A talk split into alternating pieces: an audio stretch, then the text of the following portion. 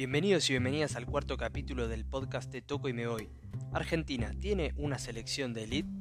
¿Qué nivel tiene la lista que presentó Scaloni? ¿Tenemos potencial para ser campeones del mundo con estos jugadores? Bueno, la idea de hoy es claramente analizar lo que tiene que ver con el seleccionado argentino, los jugadores que tenemos, cómo pueden complementarse a nivel colectivo y si realmente debemos tener expectativas de acá al 2022, que es cuando se va a jugar la próxima Copa del Mundo. Así que sentate, relájate, prepara el mate y disfruta de lo que va a ser este análisis, o mejor dicho, esta charla.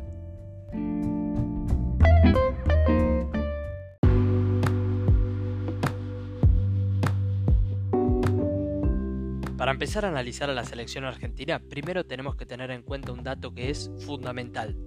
Desde el Mundial de Corea-Japón 2002 hasta el último que se jugó en Rusia, la totalidad de los planteles campeones del mundo estaban integradas por jugadores que estaban en ese momento en las cinco grandes ligas, o sea, Inglaterra, España, Alemania, Italia y Francia. No había jugadores que no estuvieran en esas cinco grandes ligas en ese momento.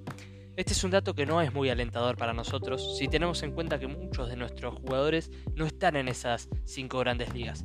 Ahora bien, ¿eso quiere decir que disminuyen nuestras chances de ser campeones del mundo? La verdad que no. Nosotros tenemos un plantel muy competitivo, con el mejor jugador probablemente de la historia, con un Paulo Dybala, por ejemplo, que fue nombrado el MVP de la Serie A.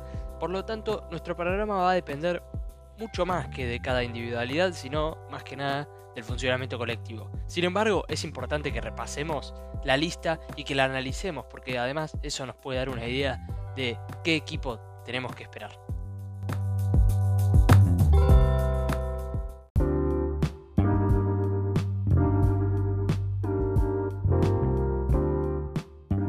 Empecemos por un plato fuerte, la delantera. ¿Qué es lo que primero podemos observar cuando repasamos la lista de delanteros de la selección argentina? Que muchos de ellos, te diría casi todos, juegan por adentro, porque lo tenemos a Messi, a Lautaro Martínez, a Dybala, a Correa, a Lario e incluso Giovanni Simeone. Muchos de ellos son número 9 o también Messi y Dybala son media punta. Como extremos solamente tenemos a Ocampos y al Toto Salvio, que uno puede imaginar que no muchas veces van a jugar juntos por la relevancia de los otros nombres que hay. Ahora bien, ¿son delanteros de elite?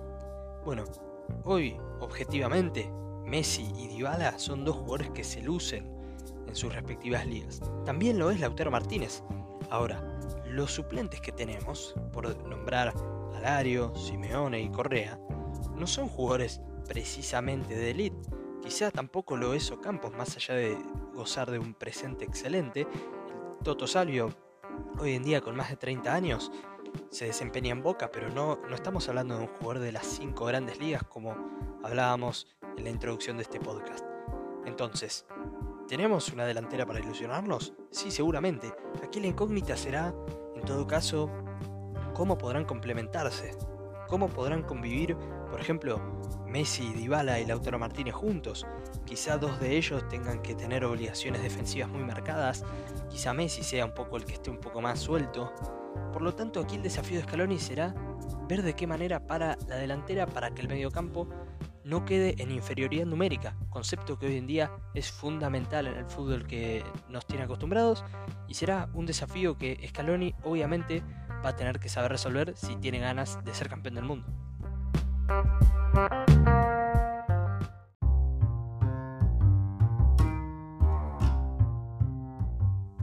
Sigamos con los arqueros. En el marco de un equipo que suele salir jugando, uno podría pensar que el arquero que mejor técnica con los pies tenga va a ser el titular.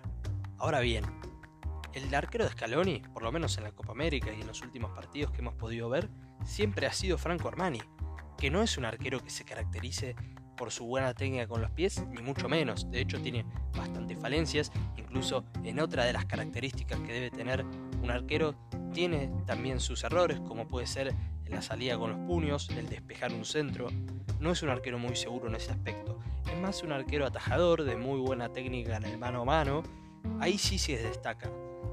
Después, siguiendo, tenemos a Esteban Andrada, que tiene muy buena técnica con los pies, tiene una muy buena salida. Por lo tanto, si uno se basa en estas características, puede pensar en él. También se podría pensar en Emiliano Martínez, que tiene un muy buen nivel en el Aston Villa, se ha ganado su pase a este equipo a partir de buenas finales con el Arsenal y se nota que tiene perfeccionada su técnica en la salida y es un arquero que ha levantado mucho su nivel y ha entrado en órbita ganando su primera convocatoria. Por lo tanto, es una pelea más reñida en ese aspecto, aunque uno puede creer que por continuidad el arquero titular va a ser Franco Armani. Ahora, ¿qué nivel de arqueros tenemos? ¿Son arqueros de elite? Bueno, hoy por hoy ninguno está en las grandes ligas, salvo Muso, pero casi no lo nombro porque uno cree que no va a ser el arquero titular, está bastante relegado. Bueno, son muy buenos arqueros, de esto no hay ninguna duda, pero desde mi humilde punto de vista no considero que esté eh, eh, con capacidad de codearse con Ter Stegen, Oblak, bueno, los grandes arqueros del mundo, Courtois por ejemplo, que si bien son muy buenos arqueros, en este punto realmente no estamos en la elite y debemos formar nuevos arqueros y jóvenes que puedan codearse con los grandes y atajar en los mejores clubes del mundo.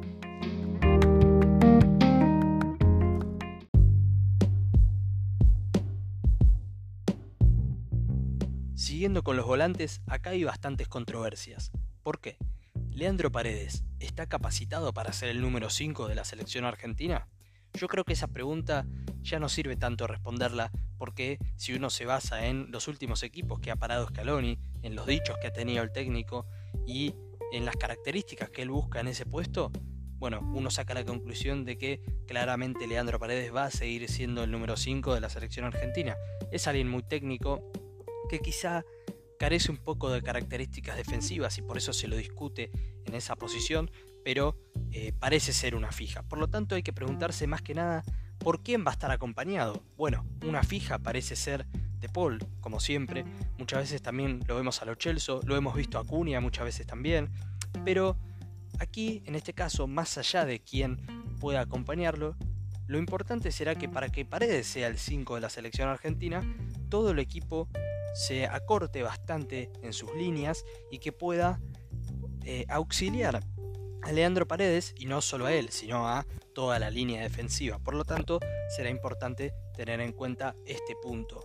Ahora bien, ¿quiénes más se pueden colar en el equipo? Porque hay características muy distintas si uno repasa el medio campo de la selección argentina. Está Ezequiel Palacios o Nicolás Domínguez, que son jugadores mucho más mixtos, no son tanto creadores de juego como puede ser así McAllister, sino que son claramente volantes mixtos que te pueden auxiliar tanto en la defensa como en el ataque. Son muy dinámicos, son volantes muy modernos y es importante tener jugadores así, por lo tanto tenemos que estar contentos de tener jugadores de semejantes características. Ahora bien, ¿qué pasa con el Papu Gómez? ¿Por qué un jugador tan infravalorado se lo nombra tan poco? Bueno, en este caso estamos hablando de alguien que, si bien muchos lo tengan visto un poco más de delantero o de media punta, es alguien que está jugando de enganche en el Atalanta. Es cierto que está bastante adelantado y tiene la mala suerte de jugar en el mismo lugar que Messi, pero estamos hablando de un volante con características creativas que es muy interesante de ver, ya que tiene muy buena asistencia, es muy dinámico, también es bastante bajo, hay que decirlo, no tiene demasiados centímetros, pero eh, es alguien que por su control de balón, por su remate a larga distancia, es alguien que le puede aportar mucho a la selección argentina. Lo que pasa es que tendría que adaptar el sistema Scaloni a que pudieran jugar tanto él como Messi, cosa que no parece muy fácil. Ahora bien, ¿son volantes de elite? ¿Estamos hablando de un mediocampo de elite? Bueno, yo creo que en muchos casos sí, porque Leandro Paredes, eh, más allá de hace poco estar en el PSG se ha destacado, ha llegado a la final de la Champions en un muy buen nivel, realmente por, por su continuidad, por su nivel, claramente, y por su técnica, por su calidad y por el equipo en el que está. Claramente debería ser considerado alguien de elite, aunque quizá haber ganado la Champions le hubiese dado un poco más de prestigio y un poco más de marketing de alguna manera también. Ahora bien, ¿qué pasa con Lo Chelsea, por ejemplo? de Paul, bueno, son jugadores que de a poco se están ganando el nombre en Europa. Quizá de Paul no está en, en un club tan grande, sí está dentro de las cinco grandes ligas que hemos nombrado. Quizá por nivel merece estar en un club más grande. De hecho, se ha hablado de que la Juventus lo estaba buscando hace muy poquito. Veremos qué pasa con eso, pero realmente eh, es un jugador que por su nivel, por sus características, yo creo que debería ser considerado alguien de elite. Ahora, el Papu Gómez indudablemente es alguien de elite. Hace mucho tiempo que ya eh, se ha ganado el nombre, se lo destaca, fue elegido como el, el mejor volante de la Serie A en la temporada pasada, por lo tanto estamos hablando de alguien que ya merece ser considerado alguien de élite.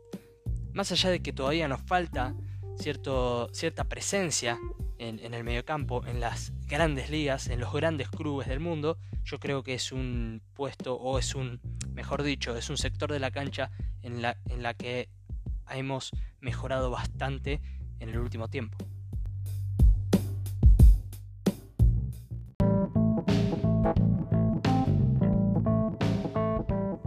¿Y qué pasa con nuestra defensa? ¿Seguimos con el mismo problema del último tiempo de que nos costó sacar laterales de elite? Bueno, ya te voy anticipando que sí, aunque no quiero spoilear mucho, por lo tanto, arranquemos por los centrales. En el primer caso tenemos a Nicolás Otamendi, que ya no es más jugador del Manchester City, sino que el jugador del Benfica.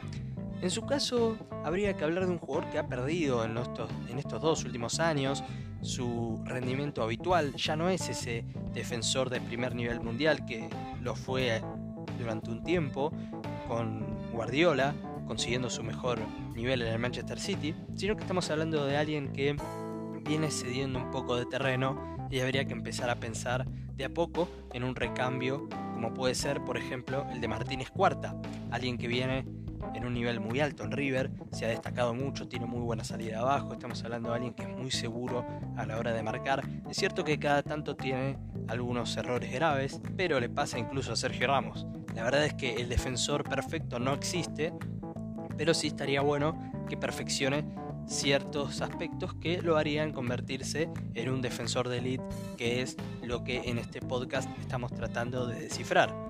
Por lo tanto, tenemos a Martínez Cuarta en un muy buen nivel en el River de Gallardo, por lo tanto, habría que pensarlo ya a partir de ahora como una fija, incluso está muy bien considerado por Scaloni. Pero ¿quién podría ser el otro central? El que sabemos que por ahora va a seguir jugando, sí, es Otamendi, pero ¿quién más podría meterse en ese lugar de segundo central? Bueno, lo mejor que tenemos desde mi punto de vista es Pesela. Ahora bien, está lesionado, por lo tanto es muy difícil encontrar a alguien que sea claramente ese jugador a seguir. Yo tengo una debilidad por Neuwen Pérez, me parece un gran jugador. Ahora está en el Atlético Madrid, uno lo ha podido ver mucho en la sub-20, la verdad es que se nota que es un central de aquellos firmes que necesitamos en la selección argentina, tiene buena salida, estamos hablando de alguien que es joven, tiene mucha proyección a futuro, estamos hablando de alguien que en su momento, en el futuro, podría llegar a ser un defensor de élite lo que estamos buscando hoy.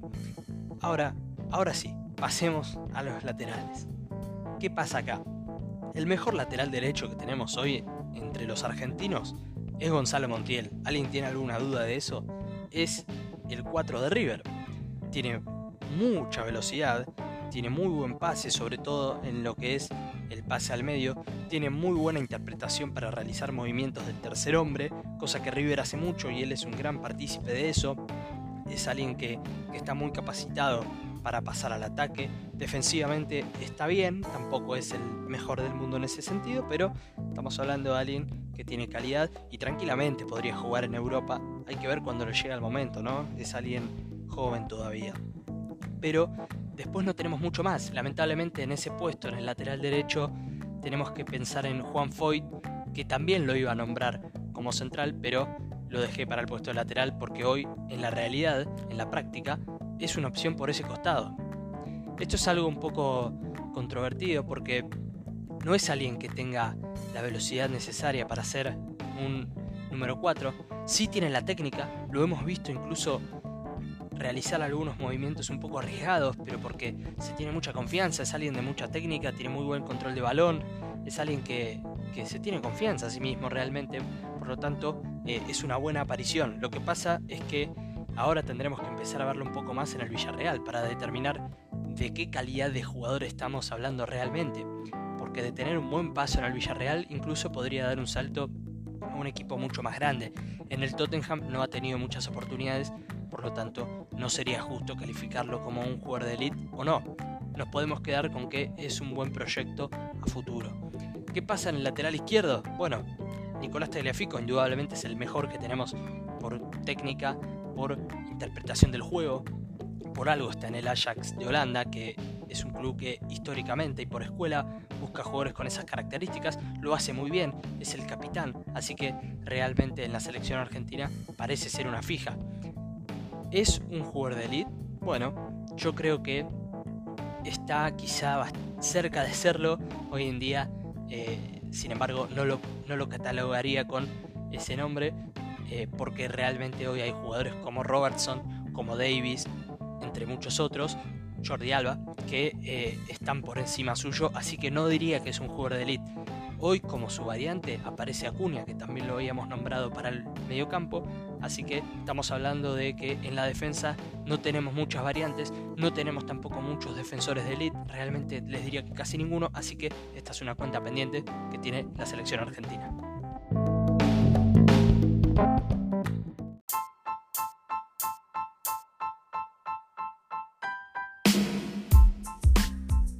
En conclusión, tenemos una buena selección con buenos nombres, sobre todo en la delantera y en el mediocampo, donde tenemos la mayor cantidad de jugadores reconocidos a nivel mundial y que se encuentran jugando en las grandes ligas. Ahí es donde más variantes tenemos, pero quizá en algunos puestos de la defensa, sobre todo, necesitamos algo más de variantes que lamentablemente a corto plazo no se va a poder solucionar mucho.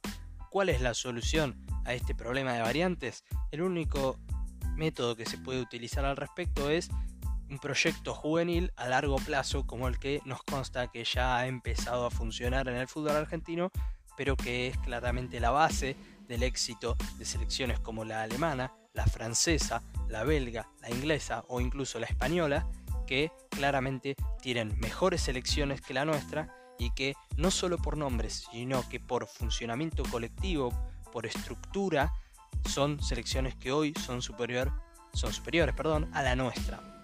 Por lo tanto, habrá que empezar a pensar en modelos como esos.